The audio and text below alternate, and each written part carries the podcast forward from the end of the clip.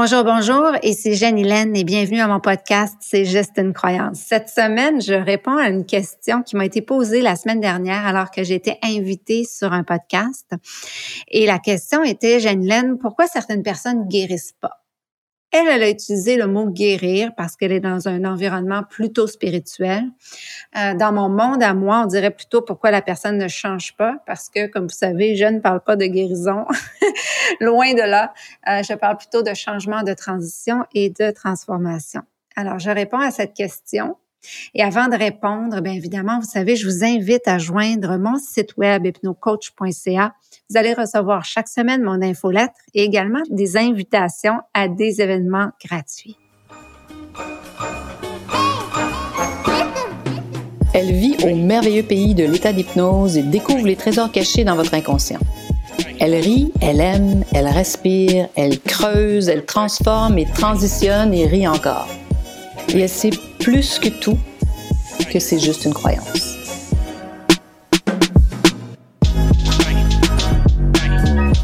Alors, euh, je vais commencer par vous poser une question.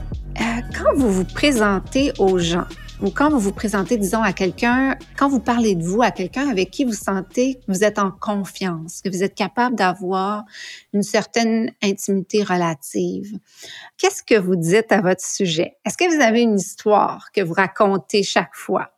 Est-ce que vous avez une phrase de service que j'appelle? C'est la phrase qu'on sert à, à tout le monde dans certaines circonstances.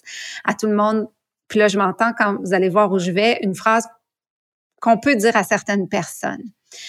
Le topo, vous vous promenez sur la plage, vous rencontrez quelqu'un, vous entamez une conversation, la conversation est agréable, vous sentez que c'est quelqu'un en qui vous avez confiance. Qu'est-ce que vous allez dire à cette personne? Vous êtes en vacances. Moi, je manque de confiance en moi. Ça, c'en est une que j'entends souvent. C'est, c'est un narratif que j'entends souvent. Moi, je suis timide. Ah, moi, c'est pas facile de changer. Ah, moi, euh, je suis pas là vraiment où je voulais être, mais j'ai pas le courage. Ah, moi. complétez, complétez cette phrase. Ah, moi. Quand je buvais, le, mon narratif, c'était je suis tout sauf spirituel. Ce qui voulait dire parlez-moi de, de plein de choses excepté de spiritualité. Est-ce que vous avez une phrase à votre sujet que vous aimez lancer comme ça, qui est comme votre phrase pancarte, qui est la phrase qui vous définit, que vous répétez à plein de gens? Vous vous en rendez peut-être pas compte, mais à chaque fois que vous la dites, vous renforcez cette croyance limitante à votre sujet ou ce narratif à votre sujet. Donc, à chaque fois que vous le dites, vous y croyez de plus en plus. Et cette phrase vous sert d'une façon ou d'une autre. Moi, elle me servait à éviter des sujets trop personnels. Elle me servait à mettre une barrière entre moi et les gens. Elle me servait aussi euh, à me justifier de continuer à boire parce que je me disais toujours que c'était un monde dans lequel je voulais pas aller et que si euh, je cessais de boire, ben là, pour moi, ça égalait à ce moment-là d'être euh, dans des mouvements comme AA euh, ou des choses comme ça, ou est-ce que je devrais avoir une certaine spiritualité. Puis finalement, j'ai fait mon chemin de sobriété en incluant au début surtout des rencontres de 12 étapes, mais finalement, ça, ça, ça, a pris une autre tournure, ma, ma sobriété. Mais c'était ma phrase. Alors, vous, quelle est votre phrase? Qu'est-ce que vous racontez aux gens quand vous vous sentez moindrement un peu en confiance? Je vous donne quelques secondes pour y penser, spontanément. Imaginez-vous, fermez-vous les yeux, vous vous promenez sur le bord de la plage, c'est un beau soleil, il fait beau, l'eau est bleue, le vent est magnifique, et vous rencontrez une personne que vous trouvez euh, agréable, puis vous entamez une conversation. Au début, on parle de tout et de rien, de où on vient, de ce qu'on fait dans la vie, est-ce qu'on a des enfants, la température, les nouvelles, COVID. Et puis, tout à coup, au fur et à mesure qu'on qu'on entame la conversation, on lance une phrase, une phrase pancarte, une phrase qui nous sert, une phrase qui est toujours dans notre poche de derrière. Alors, l'autre, euh, l'autre raison pour laquelle parfois il y a une résistance au changement, à la transition, à la transformation, c'est que cette croyance-là qu'on a à notre sujet, elle nous sert. Alors, ce qu'on appelle un rôle, une fonction, un objectif.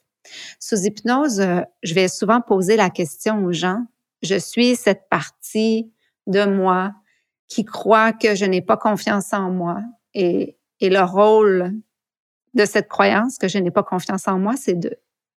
Je vais la répéter parce que à chaque fois, je dois la répéter, même sous hypnose. Je suis cette partie de moi. Pouvez, ah, fermez-vous les yeux, tiens, si vous êtes capable, évidemment, si vous n'êtes pas en train d'opérer de la machinerie, de faire quelque chose qui requiert de la concentration. Fermez-vous les yeux et dites-vous, je suis cette partie de moi qui croit que. Je suis cette partie de moi qui croit que. Et le rôle de cette croyance dans ma vie, c'est de. Et le rôle de cette croyance dans ma vie, c'est de. C'est un, objet, c'est un, exercice assez puissant. Quand on le fait au terme de, souvent ça arrive à peu près après une heure et demie qu'on est sous hypnose et que je vais poser cette question-là aux gens, puis que là, ils vont me dire, wow, ça devient clair pour eux que cette croyance limitante qu'ils ont à leur sujet, elle a un rôle, une fonction, une intention, et qui sont comme accrochés à, à ce rôle, à cette fonction. Souvent, ça va être d'essayer de nous protéger. Parfois, ça va être essayer de nous empêcher d'avancer. Parfois, ça peut être aussi carrément de, euh, de nous euh, garder dans des relations. Euh, ça peut être de nous garder en sécurité. Il y a toutes sortes de rôles, de fonctions qu'une, croyance limitante peut avoir dans notre vie. Mais ça, c'est une des raisons. ce que j'ai répondu à la question de l'animatrice, c'est effectivement, on est attaché de manière inconsciente à nos croyances limitantes parce qu'elles ont un rôle dans notre vie. Et souvent, on a ce narratif à notre sujet depuis tellement longtemps. C'est possible que quand vous étiez très jeune, on vous ait dit que vous manquiez de confiance. C'est possible que quand vous étiez très jeune, vous, vous avez vous-même conclu que vous manquiez de confiance. Quelqu'un me disait dernièrement le mot paresseux, que quelqu'un dans son enfance lui disait souvent qu'elle était paresseuse. Et donc, elle a intégré cette idée qu'elle était paresseuse. Puis là, on a dû fouiller puis aller voir exactement qu'est-ce que ça voulait dire pour elle, puis à quoi ça lui servait aujourd'hui, cette croyance-là qu'elle est paresseuse. Puis elle dit ça souvent aux gens, ah, moi, je suis paresseuse. Et ça, bien évidemment, à quoi ça lui sert? Puis est-ce qu'elle veut continuer à se servir de cette croyance limitante-là, de cette étiquette-là, pour continuer à vivre. Donc, des fois, les gens se heurtent à dire, ah, je voudrais aider telle personne à changer, mais telle personne, elle veut vraiment pas changer. Ah, c'est vraiment frustrant. Mais premièrement, je vous dirais, essayez pas ça, ça donne rien. OK? Même moi, qui travaille en transition, en transformation, je ne m'acharne jamais à, vouloir que les gens changent.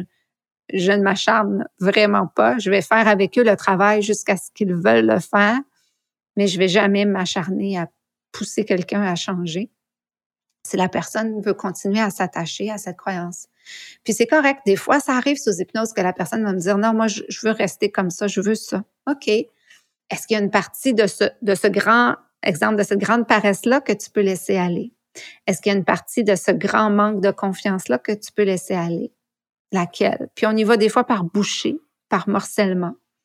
Puis des fois, ben, on va aller simplement visiter une autre croyance parce que la personne décide de rester accrochée à celle-là. Donc, c'est la deuxième explication. Encore une fois, je vous dis, j'ai pas le monopole.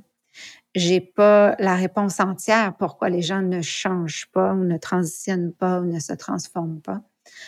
Mais j'ai des choses que j'observe dans ma pratique. Ça, c'est la deuxième chose, l'attachement. À quoi vous êtes attaché? Réfléchissez, hein? À quoi vous êtes attaché? quelle sorte d'avantages, de bénéfices vous avez à continuer à dire que vous manquez de confiance en vous? Est-ce que ça vous procure de l'attention? Est-ce qu'à ce moment-là, vous avez des gens qui viennent et veulent faire des choses pour vous? Est-ce que le fait de dire que vous êtes paresseuse, ça vous permet justement de ne pas faire des choses dont vous que vous n'avez pas envie de faire? Euh, parfois, l'excuse, entre guillemets, de dire, ah ben, je suis comme ça dans le fond, c'est qu'on n'a pas vraiment, on a un discours social. Exemple, on a un discours social qui dit, euh, faut économiser ou il faut avoir des enfants ou il faut être en business ou peu importe, on est dans un courant autour de nous ou est-ce qu'il y a une pensée commune autour de nous qui adhère à quelque chose. Puis nous, ben, en fait, ce qu'on dit au groupe, c'est je voudrais bien être comme vous, là. Je voudrais bien économiser, mais moi, je suis un panier percé. Il n'y a rien à faire avec moi. Puis dans le fond, la personne, c'est simplement parce qu'elle veut continuer à dépenser. That's.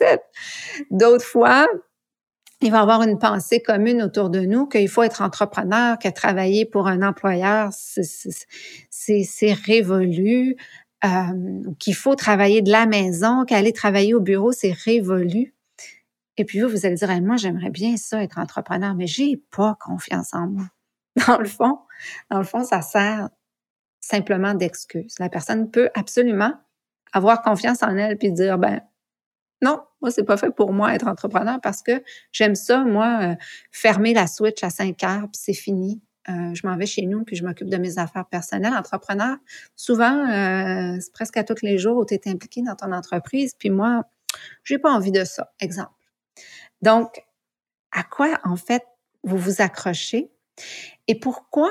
Et là, l'autre question, je veux pousser, en quoi est-ce difficile pour vous de vous affirmer en dépit du courant qu'il y a autour de vous? Puis ça, ça revient souvent à la difficulté à s'exprimer. Pourquoi certaines personnes vont pas nécessairement changer, transitionner, se transformer, c'est qu'ils ont de la difficulté à s'exprimer, c'est-à-dire à exprimer leurs besoins profonds. C'est comme s'ils ont quelque part enregistré que leurs besoins profonds ne sont pas légitimes. Et comme ils ne sont pas légitimes, mais il vaut mieux se cacher derrière ce manque de confiance, cette timidité ou toute autre étiquette qu'on a. C'est ma réponse plus longue que celle dans l'entrevue euh, du podcast de Valéria Koopman. Valéria Koopman, euh, ça va être un bel épisode. J'ai hâte que ça sorte. En fait, elle m'a posé des questions qui me continuent à, me faire réfléchir. Et j'ai appris, en fait, c'est intéressant parce que, vous savez, j'interviewe des gens sur mon podcast, des clients qui viennent parler de leur expérience. Et j'ai beaucoup aimé son approche. En fait, j'ai appris, j'étais en même temps en train d'observer comment je me faisais moi interviewer pour voir comment je peux améliorer mes propres techniques d'interview avec mes clients qui, évidemment, viennent sur mon podcast raconter leur belle expérience avec HypnoCoach. Donc, si vous vous heurtez vous-même à cette réalité que vous voulez vraiment changer des choses dans votre vie, mais que vous n'y arrivez pas, explorez le narratif que, vous, que vous donnez, que vous servez aux autres à votre sujet. Observez aussi les avantages, les bénéfices que vous retirez finalement de garder cette croyance-là. Et ensuite, interrogez-vous sur votre capacité à vous exprimer, à exprimer comment vous êtes, à mettre vos limites. Parce que ça aussi, c'est souvent lié au fait euh, de la difficulté à changer, à transitionner, à se transformer, parce que inévitablement, quand on change, il vient un moment où on doit affirmer ce qu'on est, faire des choix, mettre des limites. Et souvent, c'est là, dans cette euh, étape du changement, que certaines personnes vont reculer. Donc, je m'exprime aisément, facilement, les mots sortent naturellement. C'est vraiment une programmation que je fais beaucoup dans plusieurs de mes séances parce que justement, c'est hyper important d'apprendre à s'exprimer. Ça fait partie de la transition, du changement et de la transformation. Alors voilà, j'espère que vous avez apprécié cet épisode et que euh, vous, euh, allez réfléchir à votre narratif. Puis à la prochaine fois que vous allez parler à quelqu'un de vous-même, essayez d'être attentif à ce que vous dites.